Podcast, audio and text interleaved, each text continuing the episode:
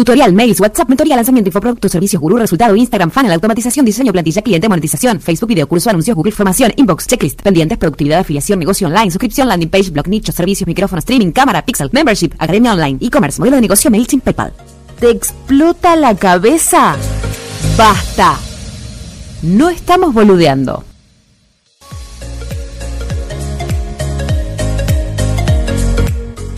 Bienvenidos a un nuevo episodio de No Estamos Boludeando con Mauricio Irigoyen de Relatos en Mochila, Nico Marrero de nicolásmarrero.com y Carosiri quien les habla de UFA, UFA Ideas, ufaestudio.com, cualquiera de los dos. Ahora abrimos, abrimos Ay, juegos. ella. Los dos. Ay, ella, ahora que tenía Ay. Instagram, Sí. UFA Estudio. ¿Alguno quiere tirar un chivo más? Porque es nuestro programa. Pueden. Relatos Sí, en mochila, relatos de mi tierra también y Bien. relatos para volar. A la mitad todo Nicolás Marrero. Nicolás Marrero, lo Nicolás es- es muy básico. El pibe paga un solo dominio y a una toda ahí está muy bien. Obviamente, obviamente que voy a estar pasando trabajo. Perfecto. Bueno, el tema de hoy es este. Vamos a ver si hay que hablar. Eh, No sé quién puso el título, pero es Mamá quiero ser youtuber. ¿A qué se debe esto? Eh, todos tenemos algún conocido, alguien alrededor, o sobrinos, inclusive. Mis sobrinas quieren ser youtuber, la de 7, la de 12. eh, tenemos un columnista que es eh, youtuber y que cuenta apasionadamente que se preparó durante años para ser youtuber. Y el tema es toda una generación que no quiere ser más ni médico, ni veterinario, ni arquitecto, ni patinador, ni peluquero. Quieren ser youtuber. No importa qué es lo que hagas, sino que ganó la plataforma. Y acá es donde empieza el conflicto de esto. Quiero que empecemos a desmenuzar un poco. Si está bueno o no está bueno el querer ser youtuber, es una nueva realidad, si pertenece al nuevo paradigma o si es una boludez. Mm. Bueno, en principio yo diría que hay que ordenar No. algunos conceptos, ¿no? Eh, Vamos a ordenar el concepto. Yo diría Antes que... de tirarlo, ya Mauri está ordenando. Sí, y bueno, yo- Bien, ¿eh? me, sale bien. esa parte mía, perdón, ¿eh? Está perfecto. Pero No, digo- no, No, sos no, el ordenador. perdón, por favor, adelante. En primer Necesitamos lugar, a alguien que lleve En Sí. primer lugar, vos dijiste cuando hacías la introducción que este tema de los youtubers se debe a una generación eh, propiamente que es la centennial, ya ni siquiera la millennial, me parece, ¿no? Ah, En- hay en muchos el- millennials igual, Sí, ¿eh? pero Hay en, en el, en el gran grupo, digamos, me parece que Sí. ya entran a jugar los, los, centennials. Sí, sí, el impacto Ujú. se da en esa generación. ¿Quiénes son los centennials? Los que Tenemos son fechas de de... 25 años para abajo. De O 25 sea que del, a 30. noven- del De 25 a 96. 35 son los millennials aproximadamente, de 25 hacia abajo, eh, incluyendo adolescentes, son los Centennials. Entonces, digo, ya para poner un patrón ahí de quiénes son los que buscan este tipo de consumo, por qué buscan ser youtuber, me parece que entra a jugar, tiro como datos para después empezar a hablar, ¿no? Pero digo, entra a jugar mucho más la imagen que en años anteriores, eh, la forma de comunicar y qué es lo que se comunica también, son todas cosas que han cambiado a lo largo de los años, me parece. Sí. A mí, eh, bueno, después vamos a entrar en experiencias cercanas de, con youtuber que hemos tenido, El tercer tipo. del tercer tipo, que no nunca vamos a saber qué tercer tipo era ese. Pero, había contacto físico. Del primer tipo al tercer tipo, no importa. No y el entremos a segundo siempre quedó desplazado. Pero bueno. eh, a ver, eh, le- es un tema de generación, es muy generacional, me parece. Como decía Mauri, eh, vos, Caro, decías eh, mucho de los millennials, pero yo creo que ya las nuevas incluso la generación Z, que es la generación que ya eh, creo que fue, es a partir del 2005, más o menos por ahí, eh, a mí hay algo que me sorprende que los veo y ellos están mirando videos no de dibujitos animados, sino de niños jugar. Eh, Y creo que cada vez más el, el contacto vía imagen cada vez está calando mucho más generación tras generación. Entonces me parece que es lógico que los niños, en vez de querer ser astronautas, porque ya nadie va a la luna y todas esas cosas, ahora todo el mundo mira YouTube, entonces quiere ser youtuber. Me parece que va por ahí también. Sí, yo, a ver, un- una de las partes, el, el planteo tiene un montón de aristas donde se puede ver. El tema, de hecho, hay, eh, bueno, los centennials, los de 20 y un poquito más, los de más o menores de edad todavía, si bien hay canales de niños y ahora YouTube acaba de poner específicamente por este Sí, tema, si es contenido específico para niños, nos obligas a, a todos los que tenemos un canal en eh, poner explícitamente si el contenido es pensado para niños, porque se está extendiendo hasta ahí. Digo, en los niños, eh, los centennials, si quieren, bueno, o la última parte de los centennials, porque algunos de más de 20, digo, es casi, yo lo tomo como algo gracioso que mis sobrinas quieran ser youtubers, porque, como dice Mauri, eh, están viendo YouTube todo el día, es como que nosotros jugábamos a ser el conductor de televisión en su momento, o, o- o lo, o lo que estábamos viendo. Pero no son solamente los centennials, los millennials, hay muchos millennials que viven, generación, este, mi generación es generación X, también tienen canales de YouTube y son youtubers y se preparan para ser youtubers. Y acá es donde empieza eh, la dicotomía de si ser youtuber eh, es tener un negocio, qué pasa cuando a mí lo que me hace un poco de ruido es... em, me, me- me suena en paralelo a, a los empleados que les hacían, ¿se acuerdan cuando era que te pongas la camiseta de la empresa? Bueno. YouTube logró que la gente que genera contenido se ponga la camiseta de la empresa de una manera fervorosa, fanatizante, digamos. Se ponen la camiseta, le generan contenido, le hacen generar dinero y YouTube se da el lujo de bajarte los ingresos. Cuando había gente que ganaba millones de dólares, de golpe se dan cuenta, che, estos pies están ganando un montón de plata. Y les bajaron a miles, a los que ganaban millones. A los que ganaban miles, empezaban a ganar cientos o, o décimas, no, no les sirvió de nada. Entonces entiendo las generaciones que lo ven como un juego, resulta divertido, che, mira qué fácil, yo quiero trabajar de eso. Me pongo una cámara delante, hablo dos o tres pavadas, no porque sea lo único que hablan los youtubers, me refiero a la visión desde, desde niños, ¿no? Mi sobrina ve, me, me explicaba el otro día que veía un, un chico en Málaga que se pelea con un hacker y yo no entendía si era verdad o si era mentira, para ellos me decían, no, es, re- es real, tía, es real, yo lo puse, es, es una actuación que hacen. Bueno, es normal, pero que gente adulta quiera ser youtuber, ahí es donde empezamos a pensar, ¿está bueno o no está bueno? O cuáles son los pros y los contras, porque en realidad más está bueno o no está bueno, es. A O sea, mí me da la sensación también, perdón, Caro, que te corte, pero No, yo creo que la imagen sigue siendo hoy lo que sigue ganando el mercado, ¿no? Entonces, algo que El lo con audiovisual, decís. lo audiovisual, a eso me refiero, ¿no? Algo que empezó con la televisión, hoy se continúa en otra plataforma que es obviamente online, que es internet, que es la red, digamos, y sigue teniendo ese, ese fervor y ese gustito en la gente, que a la gente le sigue gustando ver qué es lo que está haciendo la otra persona, ¿no? A diferencia tal vez de eh, el sonido, como es la radio. Esa cosa más de demás. decís, de, de- de estar viendo. Está bien, por eso tiene que ver con el video. O sea, mm, eh, no tiene que ver con ser youtuber. Vos podés ser. Yo ayer escuchaba y uno decía, cuando dijeron, che, sos youtuber, prefiero que me llames generador de contenidos, dijo. Mm. Y otro en la misma entrevista le dice, no, a mí me decime youtuber, porque yo quiero ser youtuber. Este es el tema, más allá de si el video, si lo audiovisual, si hay una generación que se identifica más con el podcast. Mm. ¿Por qué ser youtuber o instagramer y no ser generador de contenidos? Yo creo que ahí hay una, ahí entramos en lo que vos decías un poco, Caro, esto del modelo de negocio. Mañana Ujú. cierra youtuber y me pregunto, toda esa gente que es youtuber y nada más, ¿qué va a hacer?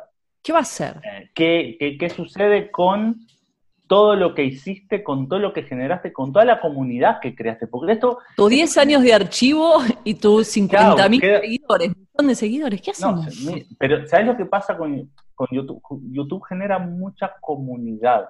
A mí me pasó en el 2014, yo llegué a México y me quedé en la casa de una, una colombiana que tenía una hija. La colombiana trabajaba en TV Azteca y todo eso. La hija tenía 17 años en aquel entonces y me dijo, sí, yo soy youtuber. En aqu- 2014, yo no tenía puta idea de nada. Digo, ¿cómo youtuber? Sí, mira, estos son mis videos. En aquel momento para mí no hablaba de absolutamente nada, simplemente Claro. supuestamente tenía como más conciencia social y hablaba de la desigualdad y todo eso, pero en el tono de juvenil, ¿no? De 18 años. Ujú. Me mostraba las, las, los encuentros que hacía en Colombia y en México iban miles y miles de adolescentes a seguirla como que si fuese un rockstar. Y Sí, sí. eso es lo que genera YouTube. El tema es, es para el negocio. Si es solo eso, están jugados a un canal. Y tener un canal, tener una red social, tener- no es tener un negocio. Ese es el problema. Tener, tener un canal, el, el- el- creo que hace ayer, antes de ayer, escribí un email sobre eso, que no sé si salió en estos días. Eh, digo, tener un usuario en una red, sea YouTube, sea Instagram, TikTok, eh, TikTok o lo que TikTok, fuere, boludo. TikTok, TikTok, este, haber hecho TokTok para los que somos un poco obses. Este, digo, es solamente tener un usuario, no es tener un negocio. Claro. Porque Google, así como cerró su, había, estaba su red social Plus. Plus, y un día dijo, no va más. Y hace poco, de hecho, cambiaron las reglas de YouTube porque estaba Hangout y también cerraron Hangout. Ajá. Nada indica que el día de mañana diga, ni siquiera lo cierre. Que agarre y te diga, vos que tenés medio millón de seguidores, a partir de ahora no se puede monetizar el canal. Claro. Entonces vos no tenés, vos tenés suscriptos, pero que los manejan ellos. No es tu base de datos, no es tu lista, no es tu audiencia. Son los seguidores de tu canal dentro de YouTube. ¿Cómo le avisás a ese medio millón de personas, señores? YouTube bajó la persiana y ahora vengan a seguirme a, porque además ni siquiera le podés, o sea, no tenés a dónde mandar, no tenés nada. ¿no? Esto es lo que yo veo, esto es lo que digo. Está bueno ser generador de contenido, está bueno eh, entender el lenguaje audiovisual desde chicos. Digo, yo la veo a mi sobrina, la naturalidad con la que habla a cámara, y muy lejos está inclusive de los clientes de UFA. Con esa- habla con una naturalidad, o sea, Mm. prende la cámara y le habla, como, como le habla a la hermana, como le habla a la madre, como me habla a mí. Eh, pero no, no es un negocio para ella. No, no, Pero- sin dudas. A ver, yo digo esto. Eh, dos cosas. En primer lugar, sí, claro, no es un negocio, es una diversión, como decís vos, eh, tu sobrina que es chiquita, pero fíjate la facilidad que tienen para comunicarse, cosa que a otras generaciones les cuesta tanto. Eso por un lado, digo, ¿no? Eso está buenísimo. por, por algo, por algo los youtubers hoy tienen esa- ese nivel de, de influencia, digo, ¿no? Eh, Ujú. pero por otro lado, digo, bueno, está bien, no es un gran modelo de negocios porque, como decís vos, pueden cambiar las condiciones de la red social y te quedás sin negocio, sin, sin Es ingreso. que no es, No, no, para mí tampoco, coincido en no eso, pero mientras tanto se están llenando de plata. A eso voy, ¿no? Eh, claro, no te pertenece. Pero en el mientras tanto, si Como- vos conocés las como, condiciones. una- somos digo, como una afili- sos como un afiliado porque ganás a comisión de lo que gana el dueño del canal. El dueño posta, que es Google, o sea, nunca sé decir si es Google o Google o cómo se dice. Google. Google. Google. Eh, es muy cultural. Este, mm, digo, vos estás. Es muy loco porque sos peor que un empleado. O sea, le generás el contenido, le generás la comunidad, generás el interés en el otro lado. Mm. Toda la producción va por cuenta propia y comisionás lo que ellos dicen a costa de lo que deciden pagarte sobre lo que vos generás. O sea, sos un Claro. afiliado, pero ni siquiera vendiendo el producto de otro, generando Pero tu si, propio lo, contenido. pero si lo miro desde el otro lado, digo, bueno, por lo menos tengo una plataforma que es muy, muy alcanzada por, el- por un montón de gente. Digo, un montón de gente ingresa a esa plataforma, entonces a mí me sirve como canal para dar a conocer lo que yo hago. Digo, me posiciono desde Eso el otro lado también, ¿no? Sí, pero el canal se vuelve un fin en sí mismo y no un medio para también. O sea, es como que yo, esto bueno, no vamos a entrar en, en cuestiones de la comunicación del medio es el mensaje y Marcia McLuhan, pero, pero es como que... Nos pusimos técnicos. Sí, no, olvidate. Licenciatura en comunicación. Pero- licenciatura en Pero, mm, indefectiblemente, más tarde, más temprano, va a caer. No sé, hace 15 años, MySpace, por ejemplo, ¿alguien se acuerda de MySpace? Ajá. Sí. Bueno, era lo que es YouTube hoy, ponele. Y las bandas de rock, y las bandas, y Sí, todo, todos tenían, sí. movían sí. canal por ahí, movían... Y un día vino Facebook, Es que, es que ya y lo hizo. Es que ya lo hizo eh, YouTube. No desapareció, pero decidió que no iba a pagar más lo que pagaba. Había gente que estaba cobrando realmente. eh, uno de estos pies que no me acuerdo cómo se llama, no sé si era el Rubio o qué, que en algún que este pie ganaba millonada Mm. y salió a hablar que no podía hacer más eh, porque estaba con ataques de pánico, con un diagnóstico médico, todo lo que le generaba la ansiedad en las redes y demás. Pero ese chico ganaba millones de dólares Hasta que YouTube dijo, no, no es justo que se llenen de dinero a costa nuestra, vamos a bajar. Entonces, con la misma cantidad de llegada, empezaba, nada, de ganar un- el, del 100%, bajaron un 20%. Sí, sí, Eso es- tu precio. Exacto, yo lo que pongo como ejemplo es, si vos tuvieras que abrir un local, una tienda física, ¿lo harías en el terreno del vecino y cuando cerrás, porque te vas a tu casa, le dejás la llave al vecino y vos dejás la caja adentro, tus cosas? Pero ni loco lo haces. Claro. O sea, y eso lo que están haciendo es, están generando un negocio en el terreno del vecino. Vecino que además ni siquiera conoce. Vos al vecino lo conocés, le ves la cara. Eh, y que es un vecino que medio que no le importa mucho lo que estás haciendo ahí porque tiene 800 millones de locales dentro de su terreno. Esa es otra. Esa Sí. es otra. Yo tengo un- caso cercano, es un conocido, un amigo que em, es profe de tenis y cobra mucho más, y le ingresa mucho más dinero por las visualizaciones que tiene en el canal de YouTube de las clases de tenis que lo que hace eh, por fuera de- del canal de YouTube, o sea, dando clases por fuera, ¿no? Digo, entonces también es poner en la balanza qué es lo que me conviene. Hoy me conviene abrir el juego y tener las dos cosas. Tener Que el canal suba el YouTube. precio de la clase de, de, de la clase de tenis. No, boludo. pero también, también está bueno, claro. también está bueno ese punto de vista. Ojo, Claro. te ofrece una plataforma Abrir que vos sin hacer nada, sin saber nada técnico, de golpe colgás un, tampoco es que colgás un video y se llene de gente, pero te olvidaste de la parte técnica, te olvidaste de los chiches, tenés que estar un poco al tanto de los cambios. Claro. Pero bueno, yo creo que el gran peligro con el que veníamos hablando es eso, es tener un negocio en el terreno del vecino, vecino que no conoces, que además es muy ciclotímico. Eh, pero bueno, nada, tener un negocio propio y capaz utilizar YouTube como eh, Como canal, de, canal, como un de difusión, ¿no? exacto, Como como un canal de difusión más, puedes tener Instagram, puedes tener YouTube, eh, de hecho, yo en UFA tengo, tengo canal de YouTube, en UFA Ideas, en UFA Estudio, tengo Instagram, pero mi negocio está en mi dominio, en mi hosting, en lo que yo pago y está bajo mi responsabilidad y tengo la llave, digo, Sí. llave y, en mano. y el activo de tu base de datos, de mails. Y la base de datos.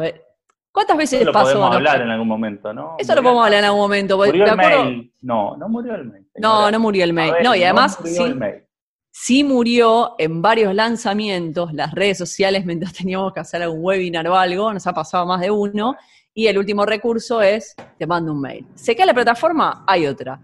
¿Tenemos no- visitas? Tenemos visitas. Para los que nos están escuchando y no están viendo, está ingresando este, Antonella Manefrate, si le voy a decir todo el nombre hoy, de Loca Suelta. Hola, Anto, ¿cómo estás? ¿Estás en París? ¿Cómo andan, chicos? Sí, ya con este frío parisino. ¿Ustedes cómo andan?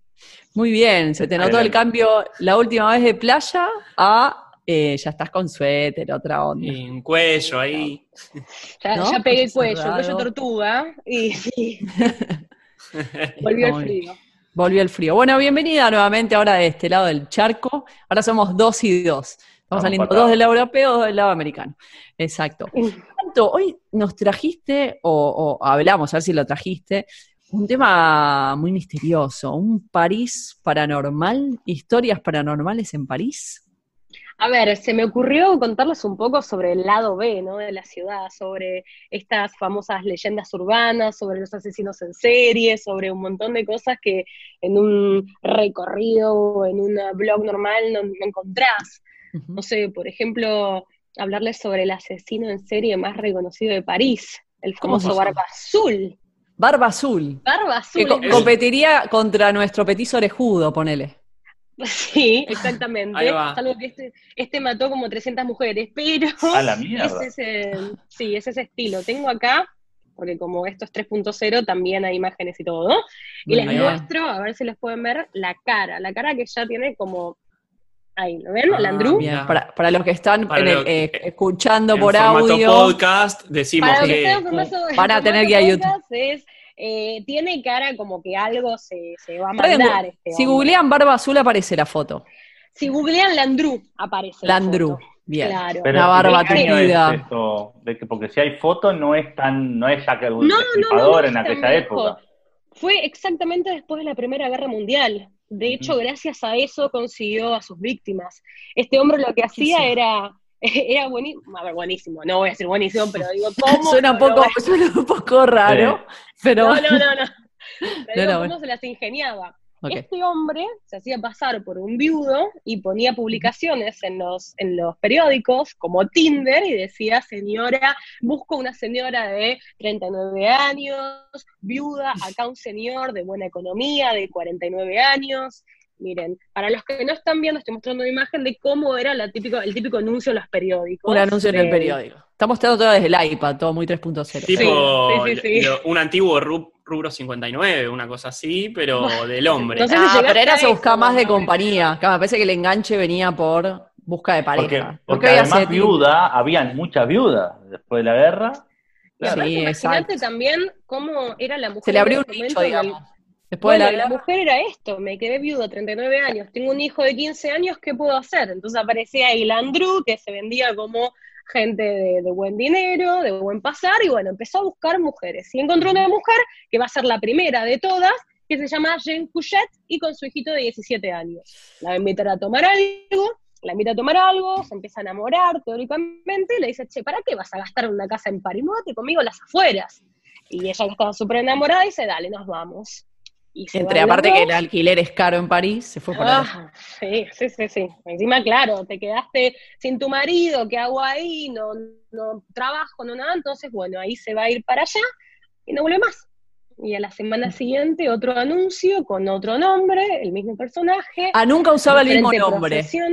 No, nombre. Ah, Claro, inteligente. Iba cambiando. Pero, pero ¿qué pasaba? ¿Mataba a la mujer y, al- y- y- o, o al hijo? a Claro, hijos, Mataba a todos? todos, se a hacía todos. pasar, claro, hacía pasar por ella, compraba, vendía sus cosas de la casa de ella, y no pasó con una, pasó con oficialmente 39 mujeres. Hay unas 300 desaparecidas, pero 39 mujeres que se encontraron los huesos en su chimenea. Ah. Porque, claro, la, la cara de todos, no quiero asustar. Siempre tenemos estas cosas, es- estas temáticas que tocamos un poco oscuras. Pará, pero el objetivo era económico 100% o era económico. simplemente era un sádico. Era No, económico, se 100% hacía, económico. cobraba se- su dinero, vendía sus cosas. y se enteraron por él porque encontraron en un mercado de, pu- el de pulgas, el de Santuán, eh, un cuadro. Un cuadro que dice, che, pero yo este cuadro lo conocía de la casa de tal, ah, mira, me lo vendió este que está acá. Lo siguieron a la casa, vieron en la chimenea los restos de esas personas y cómo se dieron cuenta de que habían 300 con un librito. Él tenía un librito en el cual era tan, todo. claro, era tan como El diario íntimo, la típica la venden. Mi la- pequeño la- pony, pero bueno, ponía Claro. ahí todo. Y, y nada, ahí aparecieron todas las cosas y ese Wow. diario íntimo está hoy en el Museo de la Prefectura de la Policía en París. Mirá, el, cráneo ver. también, el cráneo también está todavía allá para investigar eh, esta, esta cabeza, esto si tiene algo eh, más que nada como... Tiene no sé, cara, de, tiene cara de peligroso. Tiene el, cara de cráneo, peligroso. el cráneo es de él, perdón. Sí, acá, para Está mostrando una viendo, foto, mostrando- Anto. Sí, Anto está mostrando una foto de- él, Cráneo. o sea, su cabeza, como, como es, y no después su cráneo. Sino que... Sí, sí, sí, sí, exactamente. ¿Cómo Bueno, le gustan los cráneos a la gente en París, eh? Porque está la... Tiene, De hecho, tiene para, la- la- para darle el cierre fue guillotinado. Ajá. Él fue guillotinado. En Eh, Versalles. Y, o sea, 30 y, 300, 300 mujeres desaparecidas, pero se, Hay se le eh, eh, adjudican 39. Está comprobado. oficiales. 39 y hay un promedio de 300 mujeres que desaparecieron porque todos seguían el mismo parámetro de encontrarse con un hombre viudo, soltero, de tanta edad y no aparecer nunca más. Pero su- dijiste, su casa- dijiste, Perdón. dijiste, Anto, que fue guillotinado Sí, a en ver, pleno siglo XX. Para, me encanta esta pregunta porque se las hago a ustedes.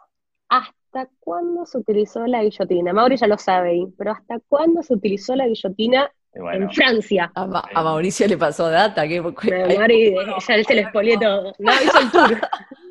ah, hizo el tour, claro. Estuvo hace poquito en París. No tengo ni idea. no, no che. sé, no sé. Porque es verdad, cuando una persona piensa en guillotina, dice, che, María Antonieta, Claro, largos. Claro. Ahí comenzó la guillotina. Antes de la revolución, depende quién eras y depende de lo que hacías, se te condenaba de una manera diferente. Por ejemplo, si robabas un pan, ¿qué te hacían? Se cortaban las manos. Cortaba la mano. Y si se repetía, a la horca. A la hora. Ah. Por ejemplo, el acto más fuerte de todos era matar al rey, lógicamente, o matar a tu padre. ¿Cómo se te condenaba? Te descuartizaban con cuatro caballos. Entonces, en la revolución Tremendo, eran, francesa- eran súper creativos en las torturas. Eh, y hay millones de torturas Wow. que... Yo una visita Bueno, a los museos europeos, yo hice, eh, hice uno en Londres que era terrible. O sea, ¿Sí? la, la- la impronta creativa que ponían en, en- en los métodos de tortura y de, sí, sí, asesinato.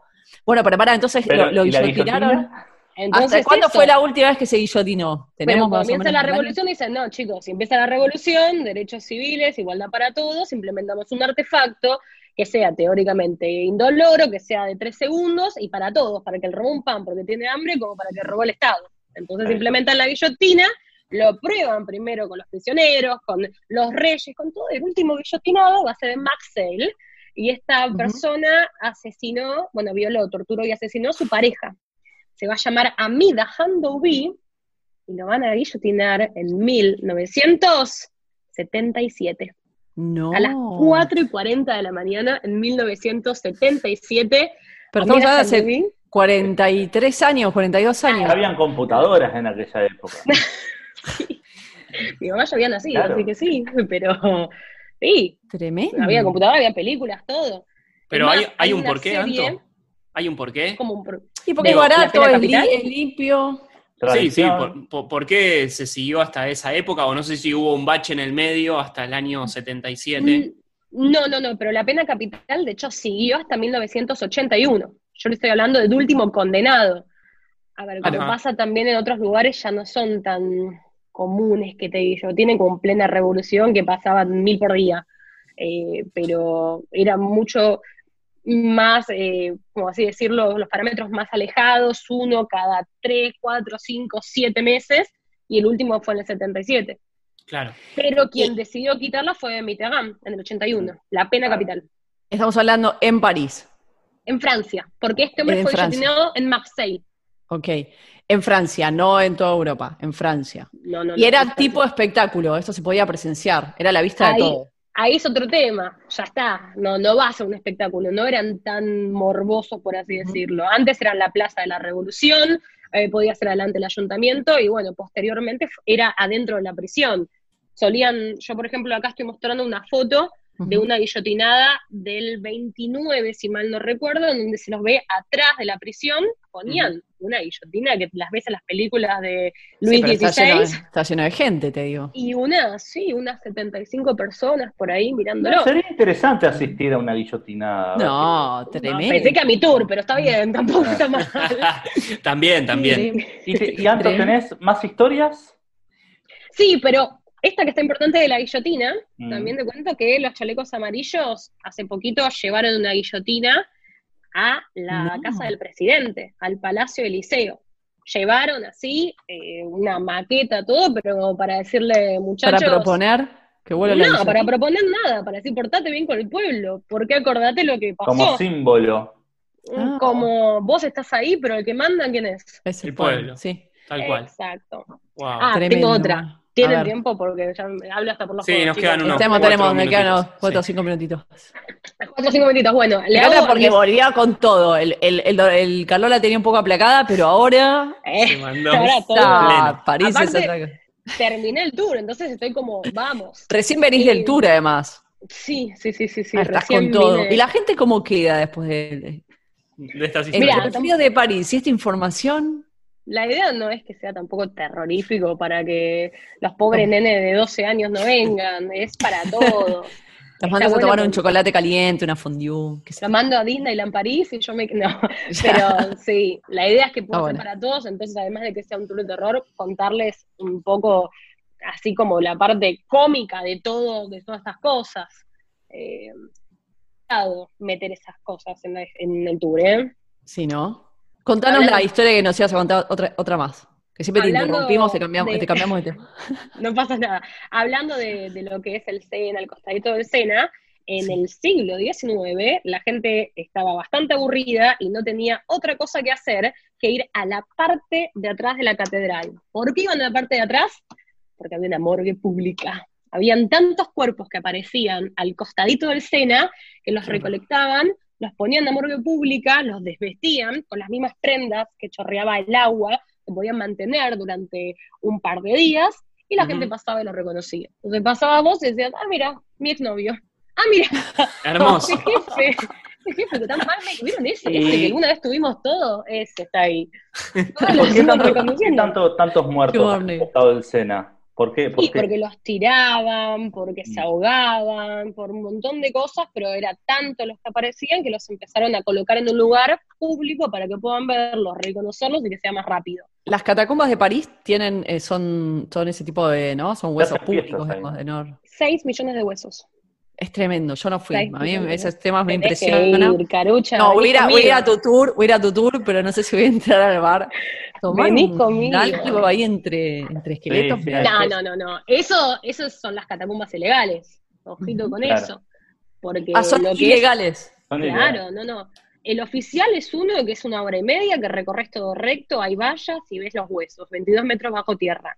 Después Sí. hay muchísimos, porque son 6 millones de huesos que se esparcen de manera subterránea en todo París, que es ilegal. Que vos entras al sótano de tu vecina y te metes en las catacumbas. No. Complicado con eso porque puedes no aparecer más. Hay un video en YouTube Claro. que les recomiendo que lo vean. Donde Hablando de YouTube hoy, sí. Ah, Estamos ok, un hablando de los youtubers. Sí. Ay, bueno, este es un youtuber que, pobre, tuvo un, un final medio trágico, pero quiso ser famoso y se metió cámara en mano en las catacumbas y no apareció más. Y aparece el video de él corriendo y chau. ¿Tenés, tenés el nombre? Porque lo vamos Pero a es que- buscar. Tengo, el video, tengo el video, Encontraron pero el cuerpo entonces, porque si está el Nada. video. Nada, lo único que encontraron, no, porque en el video se muestra que en los últimos 10 segundos tira la cámara, la, la al haciendo un y se vivo. va corriendo. Proyecto Estaba Blair grabando. Witch. Claro. Claro, el proyecto Claro. Para, para, ¿pero es real o es, o es un fake? Es un fake. Claro. Es un video de 1998. Lo pasaron en la tele, se Hay ven que las buscarlo. catacumbas. se- yo se los pago, se los hago más fácil, se los paso, no hay problema. y, mm, y nada, y aparece ese que está y que empieza a respirar, a respirar fuerte y no sé dónde estoy y qué está pasando. Y sigue, sigue, sigue, y se pierde. Debe faltar un poco el aire ahí abajo, ¿no? Respirar tanta, tanta muerte es complicado. Bueno, sí, Eh, es complicado. Ah, yo sí Pará. me tengo media versión de. Poe. No, no, no quiero que nos deje, no quiero que nos deje ahí medios, eh, que, que nos cierre la, la historia del Sena. Bueno, y la historia de la escena trata de eso, de que había unos, muchísimos cuerpos y aparece una mujer ahogada en el Sena, una mujer en la cual la cara tenía serena, eh, parecía que está sonriendo, entonces la gente no la reconoce, pero pasa a ver esta famosa cara. Después de un par de días, ya el cuerpo se me estaba medio pudriendo, los van a llevar al Hotel Dieu, que era el hospital público, para ahí después trasladarlo a, Mor- o a las catacumbas o al cementerio, pero antes, quien estaba a cargo de la, de la morgue decide hacerle una cara, un molde de la cara, y le va a apodar la desconocida Ana. Le pone la desconocida Ana, este va a ser un molde famoso en todas las casas parisinas, y a principios del siglo XX hay un hombre, esta es otra historia, pero que va con lo mismo, un hombre que está con un nene al lado del Sena, que el nene se cae, se ahoga, y lo que hace es salvarlo. Le da respiración boca a boca, le hace pequeñas presiones en el pecho. ¿Cómo se llama este procedimiento? ¿Lo conocen? RCP. RCP. RCP. Exacto. Le hace RCP, le salva la vida y se le ocurre, claro, una idea fantástica. ¿Cómo puedo salvar más vidas haciendo un muñeco? Va a crear un muñeco, tarda dos años en hacerlo y tarda tanto porque no sabe qué cara poner. No tiene una cara para poner a ese muñeco. Dice, si pongo la cara de un hombre, es muy chocante que a principios del siglo XX practiquemos boca a boca con otro hombre. Y se acordó que su abuela tenía en el living de su casa una máscara de la desconocida Ana.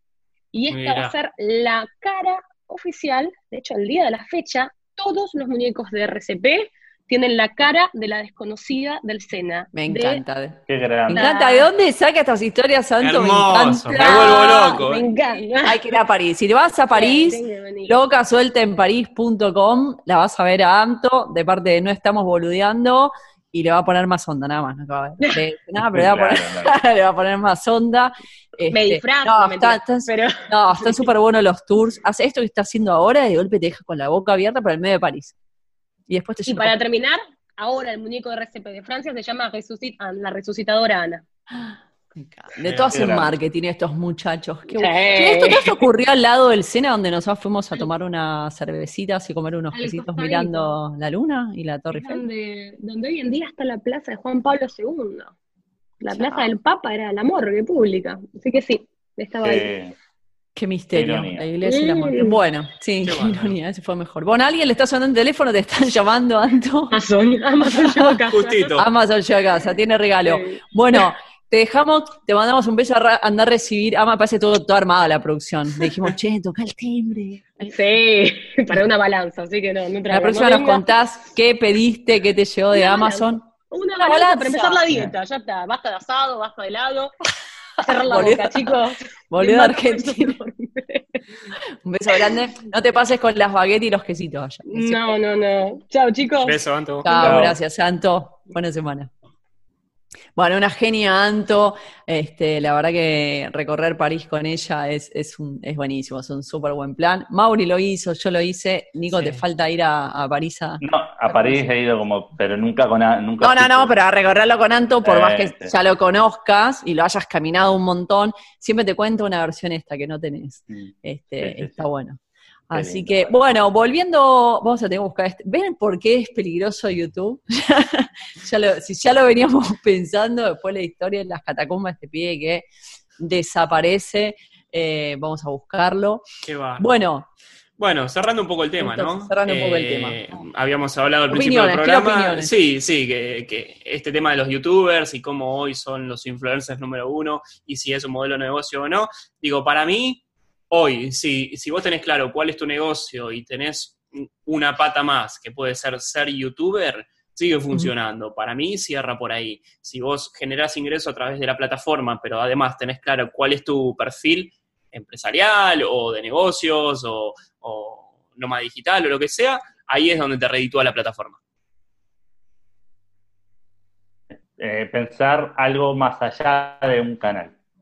Eh, no definirte por la plataforma que estás utilizando, definirte a quién te dirigís, eh, qué, esa gente precisa de vos, me parece que eso es mucho más, más importante que Pero ¿por qué creen? A mí la duda que me queda es ¿por qué creen que se fanatiza tanto la gente? ¿Por qué se pone tan rápida y fácilmente la camiseta? ¿Qué les da YouTube? Esta es mi eh, duda, que es como, es como una droga reconocimiento. Ser youtuber es como un título gratuito. Soy youtuber. Es reconocimiento, es que la gente te, mire, que la gente te aplauda, eso libera dopamina y eso hace que a uno, es a cualquier ser humano le gusta que lo reconozcan. Es mentira que no, no, yo no. No, a todo, bueno, y YouTube expande eso, o sea, lo, multiplica por, si yo, bueno, lo, lo multiplica por miles. Coincido, coincido con Nico. Para mí hay un tema de ego ahí que se, hace mucho más grande cuando, cuando utilizamos la plataforma y nos convertimos en influencers o en youtubers. Claramente tiene que ver con el ego, con el reconocimiento, con la dopamina, como habló Nico. Eh, seguramente cierra todo por ahí. Sí, que no está mal. Otro tema ahí que queda. No, no, acá no estamos para decir si está mal, está bien. estamos para analizar. que lo reconozcan también. O sea, eh, el tema es cuando es solo eso. Claro, cuando no hay contenido atrás, cuando... Eh, dada, es, para el tema de los influencers, un tema también bastante controversial ahora de quién es influencer y por qué no, y las empresas que antes confianzamente ven que no tiene el impacto que el influencer les promete. ¿Qué sería? Porque es, soy influencer. ¿Qué O sea, yo, eh, el qué sos, antes tenía que ver con un título, con algo que estudiabas o con algo, una destreza o un talento. Y ahora tiene que ver con tener un usuario en una plataforma o tener una cantidad de seguidores más allá de la temática que hagas. Esto es lo que empieza a ser confuso. El tema es si es una moda pasajera o si vino para quedarse. Es parte del nuevo paradigma, es parte de las nuevas empresas 3, 4.0. 3, 4 quedó raro, 3.0 o 4.0, que es lo, que es lo próximo, eh, y que va a pasar con las nuevas generaciones que ya no sueñan con ser astronauta, como dijo Nico, ser panadero o ser, quieren, tampoco quieren ser choferes de Uber, quieren ser youtuber. O algunos pocos Instagramer, que se ve que es como una, una otra, otra instancia o, no, no califica tanto. Mira, Caro, esto es sencillo. Si, eh, ¿Cuánto va a haber en el tiempo? Si no trae plata, se cae. O sea, el esto de, voy, quiero los influencers, el influencer que no genera dinero a quienes confían en él como influencer, va a dejar de serlo. porque seguramente no es, lo único influencer que tiene es el nombre. O sea, es, es un modelo de negocio que fue como un boom hace unos años y que se cae por su propio peso cuando no hay, no hay un sustento detrás. Yo conozco gente de viaje que no se dice influencer, pero genera mucho dinero eh, difundiendo cosas que le marcas que le dicen, che, tengo este que, influencia, claro, sí, sí, sí, sí. Es que lo hablamos la otra vez. Pero no, este no trabajan de influencer, tienen una marca.